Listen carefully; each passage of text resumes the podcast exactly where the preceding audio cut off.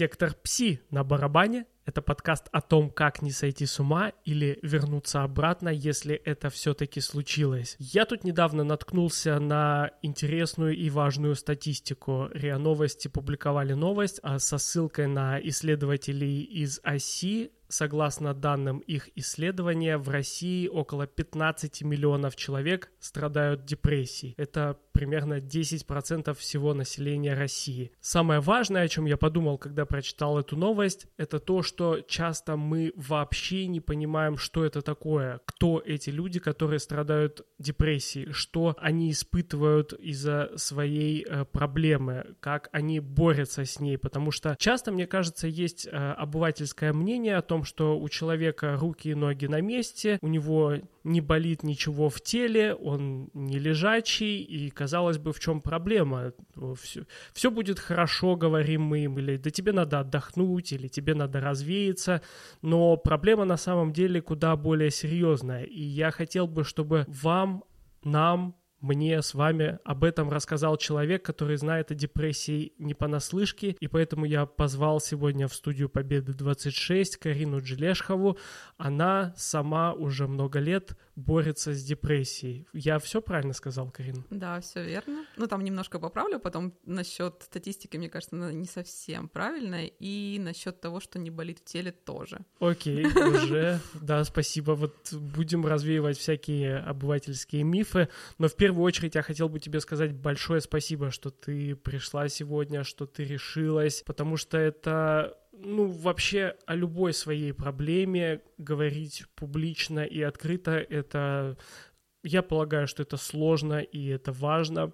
И я надеюсь, что наш с тобой разговор сегодня будет интересен и нам с тобой, и как-то полезен людям, которые, может быть, чуточку лучше поймут, что это такое депрессия.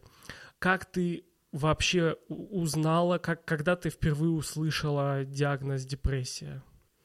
Именно официальный диагноз, наверное, это было уже после 20 лет, но я думаю, что какие-то маячки были гораздо раньше, еще в школе, в подростковом возрасте. В принципе, мое поведение такое не совсем безопасное, об этом говорила, но скорее это еще у меня просто не только диагноз депрессия, у меня еще несколько диагнозов, и одно из них это пограничное расстройство личности, которое часто сопровождается, так сказать, депрессией. Она идет в купе и очень связана между собой, так скажем. Вот. И такие вот проявления, они были еще в школе, когда я там злоупотребляла и так далее. Это было проявления были тогда еще. А официальный диагноз мне поставили после тяжелого расставания, как часто бывает, да, с человеком. И впервые я услышала диагноз, и мне прописали первые мои препараты в больших дозировках, которые начала принимать, которые мне, конечно же, не помогли. Вот. А почему не помогли? Почему, конечно же, Ну, не потому помогли? что на самом деле подбор лекарств это очень серьезная штука, и она может длиться годами. То есть это не всегда... Есть люди, которые везет, которым везет, конечно, и их очень много на самом деле, поэтому бояться обращаться не стоит. Ну, думаю, мы поговорим об этом потом, да, что нужно обращаться все-таки к психиатрам и так далее, к психологам, психотерапевтам, но лекарства подбираются не так просто. Одно лекарство тебе может не подойти, второе тоже, третье также. То есть возникает какая-то, может возникнуть резистенция, как это возникло у меня, то есть не, невосприимчивость к лечению. Э, вот, но первые лекарства мне не помогли, потом начали менять препараты и так далее, и так далее, пока не нащупали хоть какой-то ответ организма на эти препараты. Сейчас я тоже нахожусь в терапии, конечно же, которая корректируется, и препараты более или менее вывели меня в такую нестабильную, но ремиссию, когда я могу хотя бы ну, делать какие-то, выполнять какие-то базовые функции, так скажем. Угу. А э, вне состояния ремиссии каково это было? Что это было? Ну, это очень жесткое на самом деле состояние, его очень страшно вспоминать, я очень боюсь туда вернуться, хотя понимаю, что такое возможно на самом деле, потому что жизнь такая штука, что ты не знаешь, в общем, когда это вернется, когда это отступит и так далее. Но состояние это ужасное. Это жизнь просто, ну, не знаю, в пропасти за мутным стеклом. Не знаю, ощущение, что ты висишь на скале, просто и ногтем держишься вот где-то там за эту скалу, и просто сейчас тебя отбросит, и ты упадешь туда. И это не просто ощущение, что тебе плохо, грустно или что-то подобное. Нет, тебе действительно, ну, фигово, по-настоящему. Настолько, что тебе не хочется жить. Вот каждую, каждую отдельно взятую секунду твоей, твоего, твоей жизни, времени твоего и так далее. Вот. И такие базовые штуки, как э, почистить зубы, искупаться, помыть голову, они становятся просто, не знаю, невыполнимыми какими-то. Это кажется так тяжело, как будто вот если здоровый человек бы перекатывал, наверное, вот каменные глыбы с одного места на другое постоянно. Причем, ну, по-любому, по-любому, как каждый устанет, да, и вот э, такие базовые вещи, они воспринимаются очень сложно. И доходило до того, что я не поднималась с постели буквально там, ну, неделями, месяцами. Шесть лет у меня была очень тяжелая форма депрессии клинической. Вот. Большинство этого времени я провела дома, и какую-то часть, тоже очень большое и значимое количество, я провела в психиатрических клиниках, в стационарах, то есть на постоянном лечении, присмотром врачей, капельницы и так далее. Меня пытались вывести из состояния резистенции, той самой, о которой я говорила раньше, которая вот не воспринимается организмом лечения. Вот. А как ты в первый раз обратилась к специалисту? Что заставило тебя? Когда ты поняла, что что-то не так и нужно идти за помощью? Ну, первый раз, вот я уже говорила, это было расставание у меня, но тогда было очень эпизодически. Я один раз обратилась, потому что меня как-то накрыло. Я сначала пошла к психологу, а потом все-таки подумала, что стоит обратиться к психиатру. И мне тогда выписали вот тогда первые антидепрессанты мои. Но потом это состояние, я опять помирилась с тем человеком, мне как-то, я окрылилась, и, в общем, стало мне полегче, так сказать. И я бросила лечение и какое-то время продержалась на, в, таком, в таком состоянии. Но потом произошло очередное опять расставание уже. Мне, я еще тогда как-то держалась, я работала в то время, я общалась с друзьями, я старалась э, вывозить только на общение с психологом, он у меня тогда был. Я жила тогда в Петербурге. И потом я поехала учиться в Дублин, в Ирландию, и тогда у меня начались панические атаки. То есть моя депрессия, можно сказать, началась с панических атак, очень тяжелых, очень жестких. Я не понимала тогда, что со мной происходит. Там, в Дублине, я обратилась к психиатру, который назначила мне лечение, но оно не помогло. В течение трех недель я принимала препараты, мне не стало легче. И я приняла решение вернуться назад в Россию, потому что мне уже нужна была какая-то более серьезная помощь. И вот с тех пор я веду, наверное, отчет вот как раз-таки 6 лет, сейчас э, уже получается 7, потому что последний год я более или менее так, э, ну, в таком состоянии, то есть что-то могу делать, скажем так, все-таки. Э, вот, то есть 25 лет я вот болела очень серьезно всем этим. А как ты приняла для себя э, диагноз? То есть ты услышала, что врач говорит, что у тебя депрессия, что дальше начинается? Какая работа в тебе происходила в тот момент? Честно, никакой особой работы не было, потому что у тебя нет сил на эту работу, скажем так. Ты можешь только просто... Вот у тебя хватает сил ровно на то, чтобы моргать. Все. Тебе даже дышать тяжело. То есть у тебя внутри огромная дырень и ощущение, как будто тебя внутри просто не знаю, делают тебе операции, грубо говоря, то есть тебе режут органы, у тебя все болит, но ты при этом как бы жив, ты не кровоточишь, да, у тебя, ну, то есть а, окружающие не видят, насколько тебе хреново и, и плохо. А внутри у тебя происходят ужасные процессы. Вот ты вначале говорил про то, что часто депрессия как бы, да, не связана с физической болью. Я скажу, что она очень часто связана с физической болью, потому что у меня депрессия очень часто ощущается даже как вот грипп. То есть mm-hmm. у меня ощущение огромной температуры, как будто у меня 39,5 просто у меня ломят руки, ломят ноги, болят кости. Ты идешь, ты задыхаешься. Каждую секунду ты делаешь этот шаг, и он для тебя как будто на тебе гири. Вот, ну, натурально, вот как будто тебе привязаны какие-то камни или гири. И каждый шаг дается, вот я гуляю с собакой, да, для меня целое, вот, я помню, было целое событие выйти погулять с собакой, потому что это было настолько сложно сделать и совершить. Для меня это было просто, вот я на месяц думала, господи, я превысила вообще все свои возможности, которые только можно. Угу.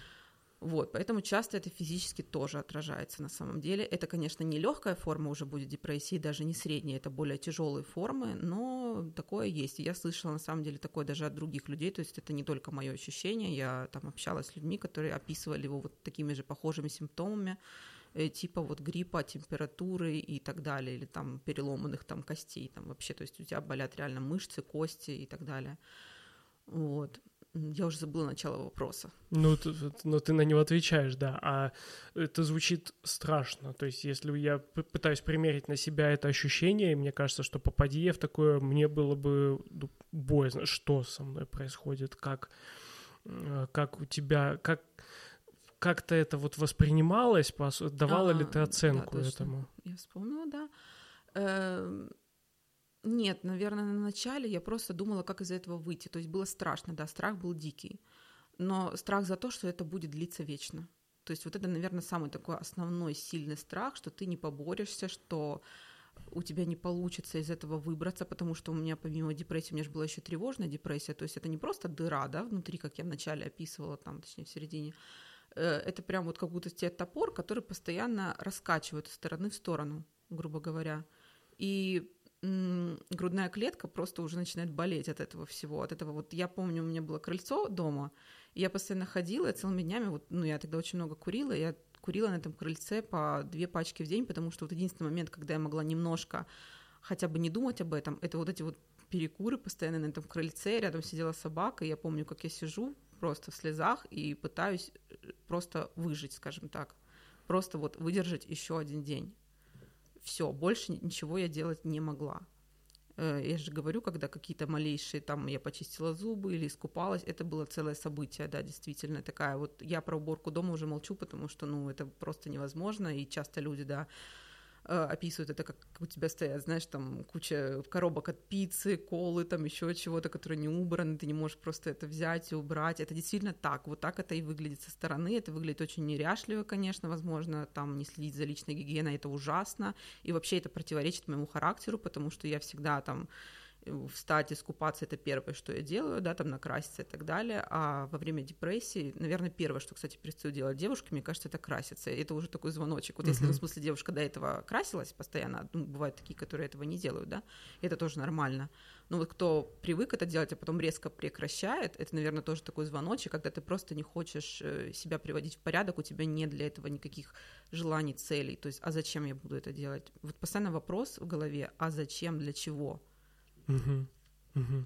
Как родные, близкие, друзья, как изменились твои отношения с ними, когда ты, э, когда случились вот серьезные эпизоды? Ну, на самом деле тут даже родные особо, да, это была огромная для меня тоже проблема и боль, потому что родные особо не понимали, понимала только мама, человек, который меня поддерживает постоянно и до сейчас, и, и всегда поддерживал. То есть она действительно понимала всю суть проблемы, она очень много читала по этому поводу, она много перелопатила книг, общалась с э, психиатрами, психологами также, и ей доносили, что со мной происходит, и она понимала, что я не придумываю, что это не просто блажь, лень или что-то еще, или мне скучно, она понимала, что это действительно болезнь. У меня был тогда еще жив отец, когда был вот разгар моей болезни. Он не понимал тогда, да, хотя он тоже старался поддержать по-своему, но он не понимал, как можно вот так вот лежать целыми днями плашмя на кровати и не пойти не помыть пол, то есть он вообще, для него это было вообще что-то на грани, за гранью добра и зла. Вот, сестра тоже так не особо понимала, потому что никогда с этим не сталкивалась, опять же. И знаешь, вообще очень тяжело это понять, когда ты с этим не столкнулся лично, или твои дети с этим, то есть если ты взрослый человек, да, если дети с этим не столкнулись, или там самые ближние родственники или ближние люди, которые рядом с тобой находятся, это трудно понять, действительно. Поэтому объяснить кому-то было нереально. Друзья, ну, практически все, 99% от меня сразу же отвернулись, потому что я даже особо их не виню, если честно, потому что понимаю, что это вот очень трудно вывести. То есть вот когда тебе становится грустно и плохо, тебе там, грубо говоря, да, ну там с помощью метафоры, там тебе дают пироженка. Один раз дают пироженка, ты такой, да не, не хочу. Второй раз дают пироженка, ты опять такой, да не, не хочу. В третий раз тебе его перестают предлагать. Угу. Так же и с друзьями. То есть тебя пытаются вытащить куда-то один раз, второй раз тебе плохо, ты не можешь. Третий раз тебя никто не зовет. Потом ты умираешь для этих людей. Вот, полностью. И уже, ну, понятно, что это не настоящие друзья и все такое, но хотя бы приятели, знакомые, да, они все, конечно, ушли из моей жизни полностью. И сейчас я с ними ни с кем не поддерживаю практически связь и общение. Ну, хотя бы кто-то сохранился из... Э, из старых тех э, прошлой моей, да, компании, которая была у меня тогда в те годы, времена. Но я, опять же, очень часто меняла место жительства. Я, была... я жила в Петербурге, потом поехала на 4 месяца в Ирландию, потом вернулась в Ставрополь. И как-то у меня, ну, менялись вот эти, знаешь, какие-то компании или там подружки мои, там друзья. Ну, то есть нет. Угу. Сейчас у меня буквально там круг общения состоит из трех человек и все, то есть вот так вот угу. до сих пор. Я до сих пор не могу восстановить. Мне иногда хочется действительно как-то восстановить какой-то круг общения, общаться с людьми, дружить с ними, но пока это очень тяжело выстроить, действительно, как-то вот. Угу. А ты задавала себе когда-нибудь вопросы, такие, знаешь, философского характера, а за что мне это, а Постоянно. а почему? Постоянно. То есть это вот э, всякие экзистенциальные, сейчас я выговорю, да, вопросы, они постоянно в голове. Э, ты думаешь, господи, я вроде хороший человек, да, ну вот действительно по, так по факту. Там, я всю жизнь помогала там животным, ездила в эти приюты, волонтерила, перевожу деньги там, начиная от больных детей, заканчивая там животных, да, ну, чаще всего это животные, конечно, потому что я больше всего мне жаль животных, так уж сложилось, вот. И такие вопросы были. Ты думаешь, я вроде и помогаю, и то, и все, и делаю там пятое, десятое, а мне вот такое наказание, для чего это все, непонятно. Но ответа на этот вопрос на самом деле нет, потому что просто ты вытянул вот такую карту, скажем так, вот фиговую карту вытянул, тебе не повезло. Так же, как человек с раком или с другим заболеванием, то же самое может спросить, ведь правда? Там, угу. блин, а почему я? Ну, вот так получилось. И часто ведь хорошие люди болеют, действительно. Я думаю, даже большинство хороших людей как раз-таки из тех, кто болеет чем-то серьезным. Поэтому я перестала задавать себе этот вопрос, поняла уже, что нет на него какого-то четкого ответа. Вот. То есть это история про то, что ты смирилась или просто перестала уже как жвачку жевать эту тему у себя в голове? Наверное, больше о смирении тут речь идет, да. Тебе помогло это? Ну, то, что ты вот такой вот ответ нашла для себя и приняла его? Возможно, отчасти, потому что теперь я пытаюсь бороться с какими-то симптомами, да, я пытаюсь уже думать о том, как я могу себе помочь здесь и сейчас, вот на данный момент времени. Не почему и за что, не на это уходят мысли, а на то, как себе, как вытащить себя сейчас. То есть э, кому обратиться, да, какого психолога найти, какому там психиатру пойти и так далее, то есть какие препараты принимать, как выйти лишний раз из дома, развеяться или там попытаться хотя бы это сделать. Ненавижу это слово развеяться, но действительно иногда приходится это делать через силу, потому что все-таки прогулки никто не отменял, они действительно немного как-то отвлекают и помогают, когда ты уже, конечно, не в тяжелой депрессии, а так в средней, скажем так, тогда уже действительно стоит прогуливаться и общаться. Считаю, что нужно тоже там пытаться с людьми э, в какой-то, ну, то есть не насильно себя заставлять, а просто попытаться, скажем так. Это очень важно. Когда ты себя через силу заставляешь, ни к чему хорошему это точно не приведет. Угу. Мы говорили с тобой об этом, то есть у тебя получается, что депрессия с тобой останется на всю жизнь правильно я понимаю? А на самом деле никто не знает. Это русская рулетка, и тут как бы, ну, непонятно, потому что можно выйти в ремиссию на самом деле. Можно выйти в ремиссию, которая будет длиться год, а можно выйти в ремиссию, которая будет длиться 10, 15, 20 лет. То есть такое тоже возможно, в принципе. То есть да, но у меня хроническая, да, клиническая депрессия, понятное дело, я к ней предрасположена буду всю жизнь, и всю жизнь мне нужно будет как-то наблюдаться и так далее, то есть, ну, как-то отслеживать свои состояния очень четко. Но, в принципе, чисто теоретически я могу выйти, да, так же, как и другой человек, который болеет там 6 лет там, или 10 лет, он тоже может выйти в ремиссию очень долгосрочную. Угу. А как ты, ты говоришь, отслеживаешь свое состояние, как ты это делаешь? Да просто, опять же, по каким-то таким вот э, моментикам это очень заметно, на самом деле. Опять же, вот я поняла, что мне в какой-то... У меня сейчас обострение опять такое небольшое. Я почувствовала это, потому что мне там... Я просыпаюсь, я понимаю, насколько мне тяжело открыть глаза, что я стала больше спать или, наоборот, меньше спать, я стала больше есть или меньше есть, например, у всех по-разному, да. То есть какие-то вот такие моменты, они очень четко говорят о том, что что-то меняется в организме и в, там, в состоянии твоего мозга. Э, стала лень выходить куда-то, стала лень общаться с людьми. Не лень, точнее, а тебе уже настолько тяжело, ты уже не хочешь общаться с людьми. Про работу я вообще молчу, то есть на работу я шла просто в слезах уже последнее там время, и я поняла, что, блин, надо опять обратиться за помощью, потому что меня что-то подкашивает очень сильно. Вот, то есть я отслеживаю, да, постоянно свое состояние, и когда нужно, я обращаюсь опять же за помощью. Угу. Тебе вообще тяжело было в первое время обращаться за помощью? Чувствовала ли ты вот эту историю про э, стигматизацию э, психиатрии вообще э, в России, что вот люди будут говорить, э, показывать пальцем, говорить, Ну, я это прям- сумасшедший или что-то такое. Да, стигматизация у нас, мне кажется, просто хоть и говорят, что она уже типа вообще ее практически нет, но я так не считаю. Она есть, она очень чувствуется, потому что, ну, я это ощущала. Ну, и опять же, это ощущала в себе очень часто именно в государственных учреждениях. Во-первых, тебя ставят там на учет, и это нужно четко понимать на самом деле, потому что ты можешь лишиться прав на вождение с транспортного средства, да, э, на работе это может как-то отразиться. Я за то, что все-таки нужно обращаться к частным специалистам, если честно, потому что, опять же, я через это прошла, меня, да, поставили на учет, и теперь пять лет я не могу, например, водить машину, да, вот, ну, как бы я об этом не знала, то есть я об этом узнала только потом уже.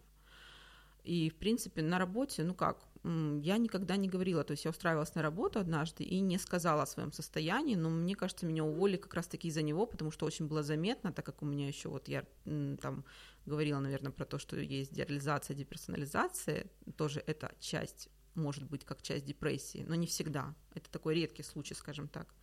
И я очень как-то ну, очень вяло выполняла свою работу, не совсем четко, и люди это поняли, увидели, меня как бы уволили через две недели. Я очень долго переживала по этому поводу. Вот. Ну, вот тогда я столкнулась, наверное, с этой стигма- стигматизацией и так далее. Вот. Но Ты сказала про дереализацию и деперсонализацию. Я помню, что ты рассказывала про эти вещи, и для меня это вообще что-то, что мне сложнее всего было представить. Что это такое? Э, Ну, это действительно сложно представить. У всех она проявляется, наверное, по-разному. По крайней мере, то, что я слышала. У меня конкретно дереализация больше, чем деперсонализация. Она, деперсонализация у меня была там однажды всего лишь или два раза максимум. Больше у меня дереализация. Это, в принципе, очень тяжело описать, потому что это все настолько на уровне каких-то чувств, ощущений, что словами этого не опишешь, действительно. Ну, грубо говоря, это как будто ты смотришь на мир через какое-то очень мутное, толстое стекло, и плюс ко всему этому ты ощущаешь себя в какой-то 2D-игре. То есть все вокруг кажется как будто бы картонное или нарисованное, или как будто ты в каком-то кино.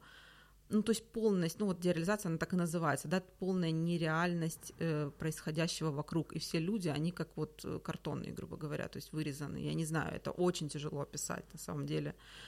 Э, Поэтому я вот перестала водить машину, я была просто обожала ездить за рулем. Это была одна из моих любимых, наверное, вообще способов провести свободное время, покататься, поехать за город, еще что-то там взять собаку, покататься, куда-то там выехать в лес. Сейчас я этого себе не могу позволить, я очень из-за этого переживаю, страдаю отчасти тоже, потому что такая вот очень огромная часть моей жизни была вырезана, так скажем, из-за вот этого вот синдрома. Это даже не диагноз, по сути, это синдром Мгм. который, по идее, должен про- проходить, когда у тебя прекращается вот это вот самое тревожное расстройство. Оно как бы крепится к нему. Это его ответвление, скажем так, ветка вот от этого дерева, это получается вот дереализация, деперсонализация. Она может возникнуть по очень многим причинам, но вот у меня конкретно э, это было вот связано с тревогой, очень сильной. Мгм. Мгм. Ты общаешься с другими людьми, у которых есть депрессия, правильно я понимаю?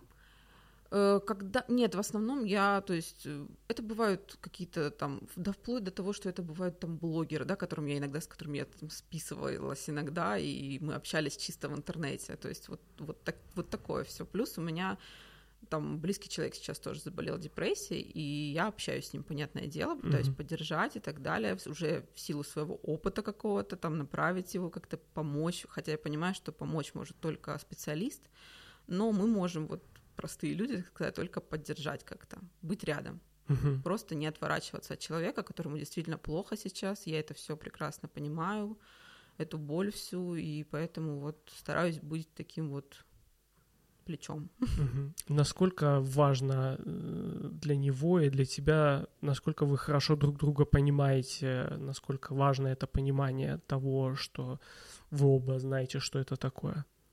Ну, я думаю, это палка о двух концах. С одной стороны, это тяжело, потому что человек, опять же, близкий, этот человек мне очень дорог и так далее, и вы два таких вот немного больных человека рядом, это немножко страшновато на самом деле все таки потому что хотелось бы, чтобы кто-то был прям полностью здоров, да. Но, с другой стороны, мы понимаем друг друга в этом плане. И в этом нам легче, мне кажется, как-то сосуществовать вместе. Потому что я понимаю, что рано или поздно это закончится, пройдет. Я почему-то в этом уверена, убеждена в этом, что у него этот промежуток э, черный такой пройдет, закончится. И зато человек, да, уже как бы будет понимать, о чем речь, потому что однажды он мне сказал фразу, что вот прости, что я тебя не понимал, когда тебе было настолько плохо, я думал, что это все фигня, что это депрессия, это просто лень. И вот сейчас я понимаю, насколько это все серьезно и насколько это может сломать жизнь. Кстати, про блогеров меня что удивило очень сильно э, в тебе, это то, что в социальных сетях я подписан же на тебя, и ты там в сторис в том числе иногда публикуешь э, какие-то тексты развернутые, касающиеся э, депрессии, ты говоришь об этом достаточно открыто, в том числе и на свою аудиторию. Вот какие бы вещи, э, какие вещи тебе кажутся наиболее важными, э, которые нужно озвучивать, чтобы люди их понимали касательно депрессии? Мне бы хотелось в первую очередь, чтобы люди хотя бы с какой-то более, большей тактичностью, что ли, относились к людям, которые говорят, что у них депрессия. Да, если тебе уже в этом признались, и человек сказал, он меньше всего хочет того, чтобы его обесценили. Потому что с обесцениванием, с обесцениванием лично я сталкивалась постоянно. Что, это что такое обесценивание? Ну, когда ты говоришь, что тебе насколько плохо, да, или там ты болеешь, а тебе говорят, слушай, пойди, блин, в огород, покопай картошку, или там пойди уберись, пойди найди новую работу, пойди заведи себе, не знаю, парня и роди ребенка в конце концов. Мне даже психиатры как бы в клиниках говорили, ты родишь и все пройдет. То есть, ну, представляешь, насколько это дико. То есть человек не может подняться, и мне советуют рожать ребенка. Но угу. это, это дико просто, на самом деле. Для меня это полное обесценивание проблемы. То есть человек даже не пытается понять, каково тебе. А в каком-то более бытовом смысле, мне кажется, что люди боятся даже обращаться за помощью. Вот ты вначале говорил про... Сколько миллионов там было? 15. 15 миллионов, да. Я считаю, что количество гораздо больше, просто вот очень многие боятся обращаться за помощью. Чаще всего это мужчины, как по мне. Вот действительно, я просто знаю достаточно много там людей, которых, мне кажется, у которых есть такие признаки, симптомы депрессии, но они никогда не пойдут к врачу, потому что боятся просто быть высмеянным, вы, ну, как бы, что их высмеют. Угу. Вот. Я не знаю, почему. У нас, мне кажется, такой менталитет просто в стране э, вообще, в принципе, что вот это считается зазорным обратиться за помощью. Вдруг тебя назовут психом, то есть вдруг тебя назовут шизофреником, что у тебя там вообще полностью кукуха слетела там, не возьмут на работу, да, там, не знаю, лишат прав и так далее. То есть у людей много причин, почему они не обращаются за помощью. Хотя это все может привести очень ужасным просто последствиям, из которого выбираться придется просто годами. А если вначале предпринять какие-то меры, то это может очень быстро закончиться и вообще не перерасти ни в какую тяжелую стадию. Ты общалась ли ты с врачами на этот счет? Если бы ты обратилась раньше, могло бы быть иначе все? Вот, кстати, по-моему, может быть, я спрашивала, но честно, я уже не помню этого, потому что ну, мне кажется, что на самом деле да. Вот я чисто так вот сама рассуждаю, когда сама с собой говорю.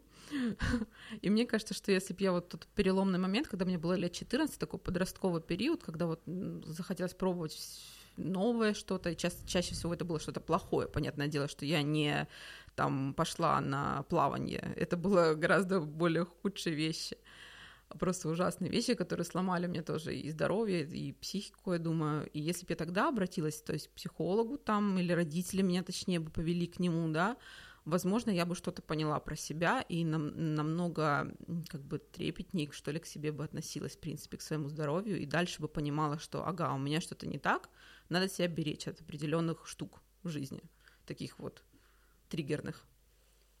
Вот. Можешь ли ты их озвучить? Какие? Что, триггерные Три, штуки? Триггерные штуки. Ну, так как у меня, опять же, пограничное расстройство, это, в принципе, люди, у которых которые очень фокусируются на отношениях, для меня отношения всегда в жизни были прям приоритетными, что ли. Я всегда ломалась на них. То есть меня вот почему-то мужчины прям уничтожали, скажем так. Вот первые мои вот эти вот все депрессивные эпизоды были связаны с расставаниями можно сказать, о, несчастная любовь, все фигня, это, это, ну, типа, нет, это не так, потому что все таки если бы это была просто несчастная любовь, я бы там пострадала месяц-два, и у меня бы все прошло. но все-таки какие-то сбои в мозгу явно были, потому что так просто это не будет сохраняться такое длительное время, типа 6 лет. Ну нет, так не бывает. Поэтому это был такой спусковой крючок, что ли, не знаю даже, ну как, да, это триггер, угу. скорее так. Угу. Поэтому сейчас я как бы стараюсь, опять же, к этому более как-то ответственно подходить, что ли, и, ну, отслеживать свои мысли по этому поводу. Но опять же, тут нужна помощь специалиста, психолога желательно, потому что мне показана вообще пожизненная ну, вот, терапия с психологом в том числе. Можешь ли ты вспомнить, сказать, какой момент э, был самый тяжелый для тебя, если мы говорим про депрессию? Ну, не знаю, можно тут об этом говорить или нет, типа ну, давай тема, поговорим, а там уже решим. Тема смерти. ну, конечно, это суицидальные мысли, потому что на протяжении шести лет они меня преследовали постоянно. В какие-то периоды это было настолько сильно, что, да, были там и попытки, и все такое, то есть там и скорый, и кома, и меня выводили потом из этой комы, то есть, ну, было жестко очень. То есть, в принципе, можно сказать, одной ногой побывала на том свете. Это самое тяжелое, потому что потом, я не скажу, что потом я такая, вау, круто, что меня спасли. Нет, такого, честно могу сказать, не было. Но очень жалко близких, родителей, которые все это видели. И действительно, мне вот, у меня боль в основном за них. Не за то, что мне так тяжело и плохо было, а вот то, что они такое пережили, они такое видели, и это ужасно. Сейчас я делаю все опять же, чтобы не довести себя до такого состояния, чтобы опять э, такое даже вообще даже ну, допускать. Угу. И чтобы такое, не дай бог, не повторилось, я просто тщательнее отношусь к своему здоровью. Насколько сложно было восстановить потом отношения с близкими после попыток? Да на самом деле не сложно, опять же, потому что они поняли уже, и мама, в принципе, всегда понимала это. Она меня не осудила за это все, она понимала, насколько мне тяжело, то есть она постаралась мне помочь. То есть я после этого легла в клинику, меня прокапывали и так далее. То есть от нее была только помощь и забота на самом деле. Никакого осуждения не было с ее стороны вообще. Так же, как и со стороны тогда у меня еще, опять же, да, был папа, и он тоже не осуждал меня абсолютно. Угу. А тебе самой э, потом вернуться в какое-то вот... Э, блин, я даже не знаю, как говорить об этом. Мне сложно себе представить, э, каково находиться в таком состоянии. Но когда ты возвращаешься, по сути, с того света, э, ты сказала, что у тебя не было вот этой радости, что да, я вернулась, но что было? Ну и помимо э, ощущения э, чувства вины перед близкими за то, что они столкнулись с тобой с этой ситуацией? Наверное, только страх. Какой-то, опять же, страх, что когда же это все закончится, и какие-то какое-то первое желание, наверное, тогда, может, возможно, у меня возникло что-то с этим сделать по так вот по-настоящему. То есть вот такое искреннее желание избавиться от этого всего, от этого состояния, прийти в какую-то хотя бы шаткую, но норму. Э, тогда, да, возникли такие мысли. Это уже был для меня огромный шаг вперед. Наверное, как-то так. Угу. Что ты стала делать тогда? Да, в принципе, тоже, что я делала. Ну, на самом деле, то есть я вот, э, я не могу себя там винить за 6 лет этих, что я как-то не предпринимала что-то, потому что я постоянно что-то предпринимала. Uh-huh. То есть это были постоянные походы к врачам, клиники, то есть было потрачено очень много там средств на это все и так далее, которые, которых нет куда было брать, грубо говоря, да, то есть, ну, все усилия были направлены на мое выздоровление. Но, опять же, я сейчас так говорю, что многие, наверное, испугаются, типа, а вообще зачем тогда идти, да, к врачу, раз тебе ничего не помогло, типа, за эти 7 лет. Но нет, на самом деле у меня случай очень редкий, скажем так, он действительно выбивается очень сильно, потому что те врачи, с которыми я общалась, э, для них это было, эм, как бы, меня даже на консилиумы там приглашали, потому что не понимали вообще, что за человек такой перед ними сидит, что на него 6 лет не действуют препараты. Ну, то есть это было очень странно. Э, поэтому 99% думаю, все будет в порядке. Там буквально за несколько месяцев всем помогает, на самом деле, лечение практически, я думаю. Э, такие случаи, как я, это исключение из правил. Поэтому бояться, что там я не буду обращаться, потому что вдруг вот как у нее там затянется на 6 лет, нет, не буду тогда, нет, так не работает, потому что, ну вот, все равно бороться нужно, и даже если как у меня, этот самый тяжелый случай, скажем так, да, все равно же я пришла к какому-то состоянию, что я сейчас могу хотя бы там выходить из дома, да, общаться, я сижу здесь сейчас, в конце концов, то есть э, раньше бы я себе такого представить не могла. Угу. Ты сказала, что в это было вложено много средств еще вообще бороться с депрессией. Это дорого? Да, если это к частной клинике, это очень дорого. В принципе, да, мне кажется, многие еще, кстати, не, не обращаются за помощью, половина из-за какой-то боязни и так далее, то, что тебя судят и так далее, ну, все, что я сейчас перечисляла, а еще какая-то часть боится, не боится, точнее, а не обращается, потому что, в принципе, это все очень недешево, к сожалению, у нас, да. Ну, в принципе, везде, во всем мире, мне кажется, это очень недешево, потому что психиатры стоят денег, конечно, антидепрессанты, таблетки все эти тоже стоят денег. Поэтому, ну, вот как-то тут уже думаешь, что тебе важнее. Ну, то есть приходится себе, да, в чем-то отказывать. Вот на самом деле, на какие-то там развлечения, понятное дело, уже ты не тратишь. Ты тратишь все на таблеточки. И так и живешь. Ну, что важнее, то есть приоритеты ставишь. В принципе, если не, не ложиться в клинику, э, как-то можно, если ты, у тебя есть какой-то заработок, хотя бы небольшой, в принципе, можно уложиться и все-таки помочь себе как-то. То есть это прям не десятки тысяч будут в месяц. Угу. Ты говорила, что ты любишь собак. Да, у тебя же сейчас две собаки, да? Да, и кошка. Две собаки и кошка, да. Насколько эта компания тебе помогает вообще?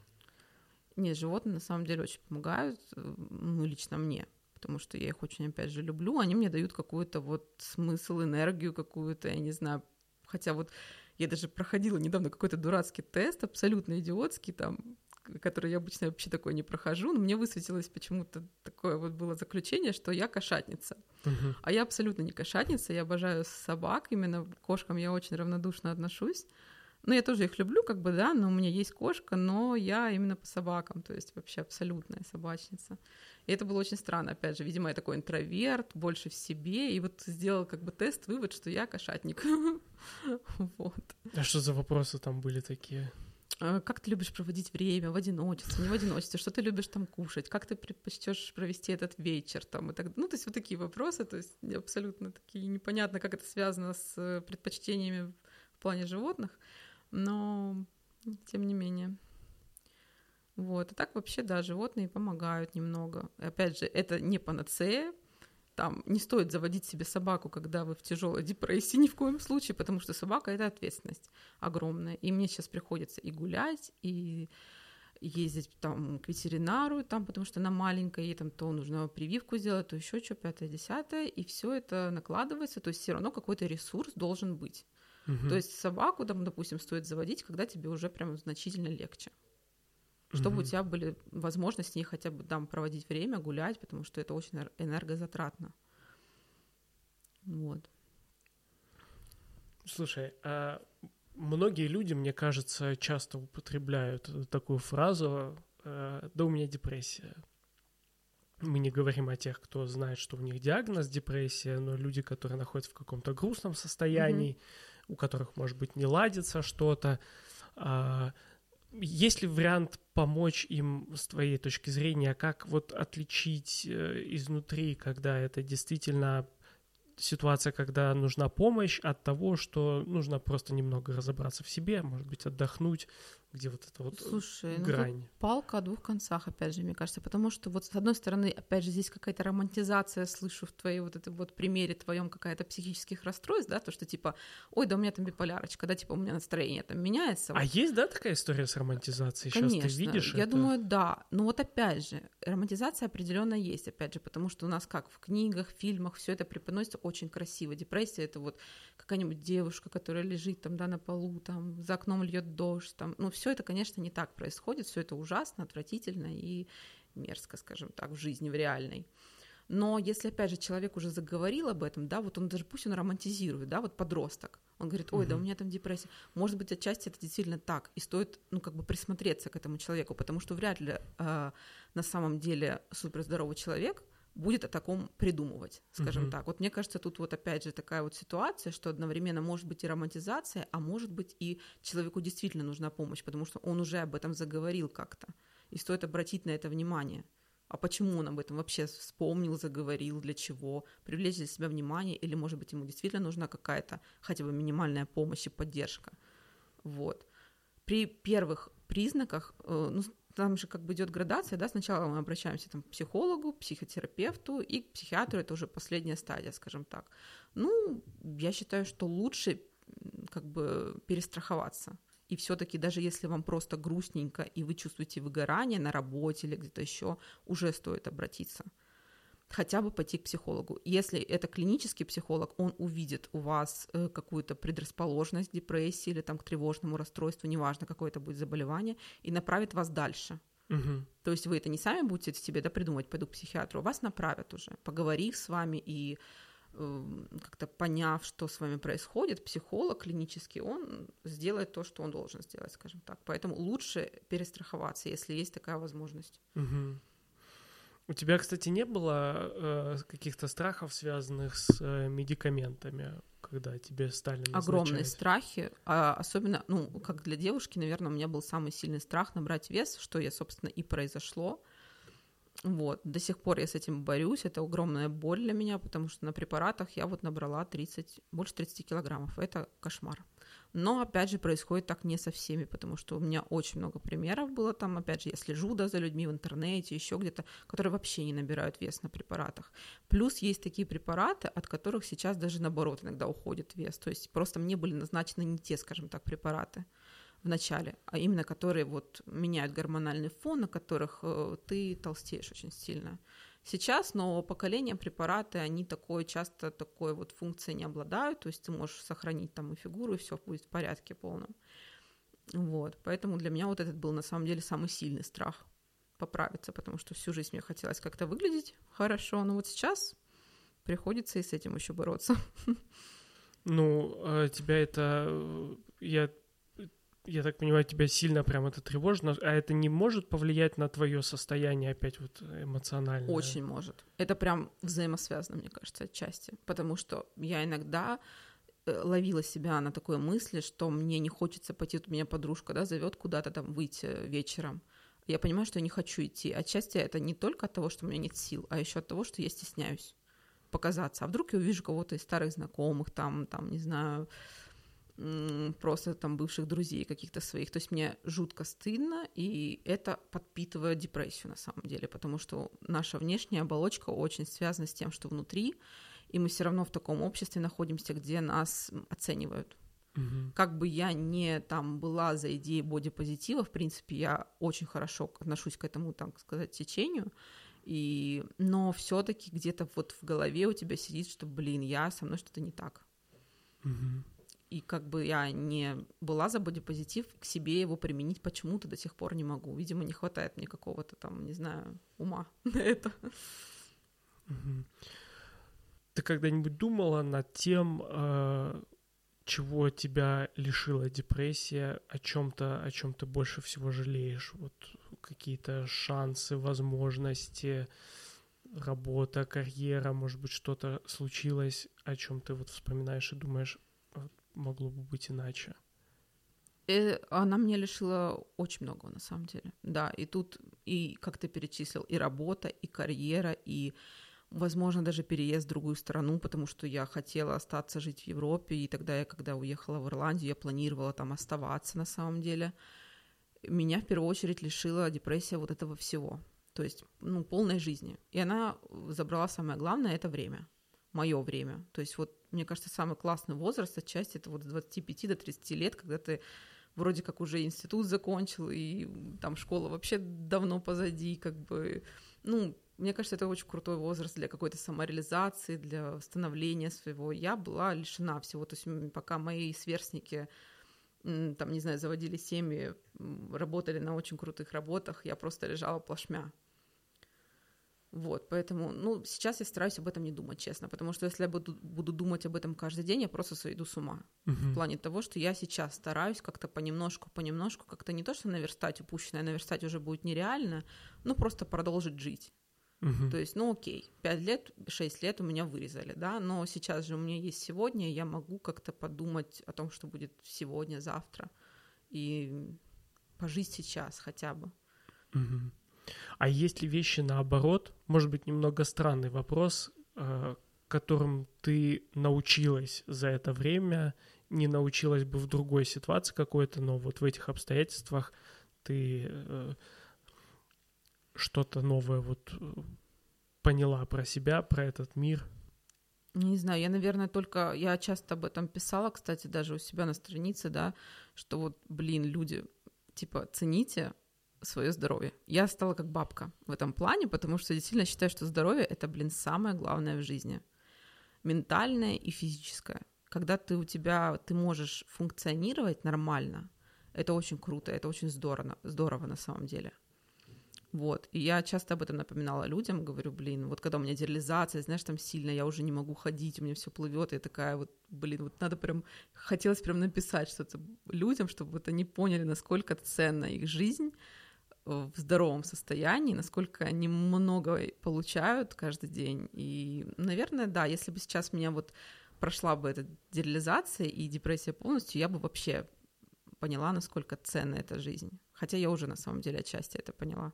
Слушай, ты говоришь, написала, э, хотела написать вот э, в социальных сетях. Социальные сети как вообще влияют на твою жизнь? Помогают, э, отвлекают, по- позволяют оставаться в контакте? Что такое вот социальные Честно, сети? сейчас никак не влияют, потому что я очень редко там выражаю свои мысли.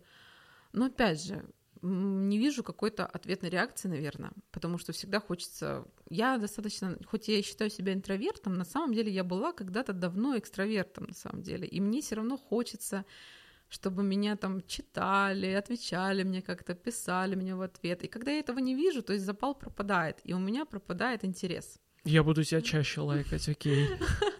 У меня пропадает интерес. У меня также, у меня сейчас работа, да, завязана с Инстаграмом, с вот этим Мгм. всем запрещенными всеми этими сетями и так далее. Э, Вот. И я, когда не вижу ответной реакции, у меня опускаются руки, правда. Я даже удалила старую свою страницу, хотя у меня там было 3000, не знаю, фотографий, наделанных за всю свою, не знаю, за последние 15 лет жизни, за 10 точнее, когда Инстаграм появился, вот я сразу его завела и вот выкладывала туда эти фотографии, очень любила фотографировать, это одно из моих там увлечений, наверное, еще там одно такое основное. Вот. И поэтому сейчас я просто иногда делюсь там, да вот собачку выложу, еще что-то. То есть такое что-то нейтральное. Потому что когда ты начинаешь говорить о чем-то болезненном, люди либо тебя, скорее всего, не поймут, либо осудят. И да, у меня есть такой страх, что меня очередной раз как-то вот осудят, что ли что я опять начала говорить о чем-то личном. Хотя я очень открыт. Я там, как говорит моя знакомая, я типа экстремально открытый человек До сих пор, несмотря ни на что. Вот. И мне хочется иногда поделиться чем-то прям личным, потому что мне кажется, на личном примере всегда очень понятно можно объяснить что-то. Какие-то такие вот вещи общие на своем личном примере конкретно. Ну, это то, чем мы сегодня немножечко занимаемся, за что я тебе еще раз говорю спасибо, что мы обсуждаем это. А, а такой вопрос, он немного мифический, какой-то сказочный, но тем не менее. Вот тебе дают машину времени, говорят, возвращайся в любое место, пообщаться с собой, куда бы ты вернулась, что бы ты себе сказала в этот момент. Я всегда вспоминаю вот этот переломный момент мой в 14-15 лет, подростковый возраст. Я бы хотела, наверное, туда вернуться. И если себе, то сказала бы себе какие-то слова, опять же, поддержки. Что типа не иди туда, куда ты хочешь пойти вообще сейчас, и просто вот сбереги то, что есть. Потому что есть вещи, которые не восстанавливаются, к сожалению. А с кем бы ты еще пообщалась? Наверное, с родителями, как всегда. То все же проблемы из детства идут. Все-таки. Я здесь реально с этим согласна, потому что надо закладываться какой-то фундамент в детстве. Я бы, да, хотела пообщаться, возможно, даже с папой. Как-то так. Что бы ты сказала?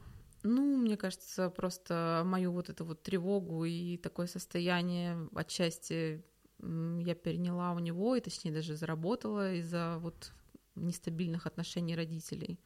Я бы хотела, чтобы они к нам, вот э, к своим детям относились более э, как сказать, неосознанно, э, ответственно. Вот. И берегли именно нашу психику, не только наше физическое здоровье. То есть мы всегда были, да, одеты, накормлены и так далее, все было супер. Но в плане психики нас особо не берегли, и вот вылилось то, что вылилось, мне кажется. Хотя я безумно люблю своих там родителей и простила давно за все вообще просто, что можно. Я безумно люблю маму, но есть такие вот моменты, которые, мне кажется, стоило бы, если бы возможно было, как ты говоришь, я бы их чуть-чуть подкорректировала. Давай закончим каким-нибудь советом. А, я уже услышал какую-то вот долю а, рекомендаций в плане того, что родителям стоит следить не только за физическим состоянием своих детей, но и за душой. Вот что бы ты хотела посоветовать просто всем людям, вообще, кто нас сейчас слушает? Беречь себя, наверное. Потому что мы — это самое главное, наши родные, мы вообще в приоритете должны быть у себя. Когда с нами все в порядке, мы можем принести очень много всего хорошего в эту жизнь, вообще помочь другим, тем, кому мы хотим помогать и так далее. А, вот, это, наверное, основной такой совет. Аминь. Да, спасибо большое тебе за этот совет. Еще раз спасибо за то, что ты здесь. Спасибо всем, кто нас сейчас слушает. Если вы дослушали до этого момента, это круто. Я надеюсь, что вы получили и пользу, и удовольствие от нашего разговора, и поэтому я прошу вас помочь и нам, пожалуйста, там, где вы слушаете, поставьте лайки, сделайте все традиционные ритуалы, которые обычно делаются в интернете. Карин, блин, спасибо тебе еще раз за эту беседу. Я я под конец прям разговорилась. Я, да, да, это, ну, для меня был немного тревожный разговор. Это очень сложная тема, и я думал еще, как быть э, в достаточной степени и корректным, и при этом э, у меня, мне было и, и интересно, и любопытно, потому что я понимаю, что я ничего не знал про то, что мы с тобой сегодня обсуждали, и я не мог взглянуть на это, с, ну, как сказать, с обратной стороны, пообщаться с человеком, который находится в таком состоянии. А, я надеюсь, тебе тоже понравилось. Да, понравилось, правда. Спасибо тебе еще раз. Доброго дня.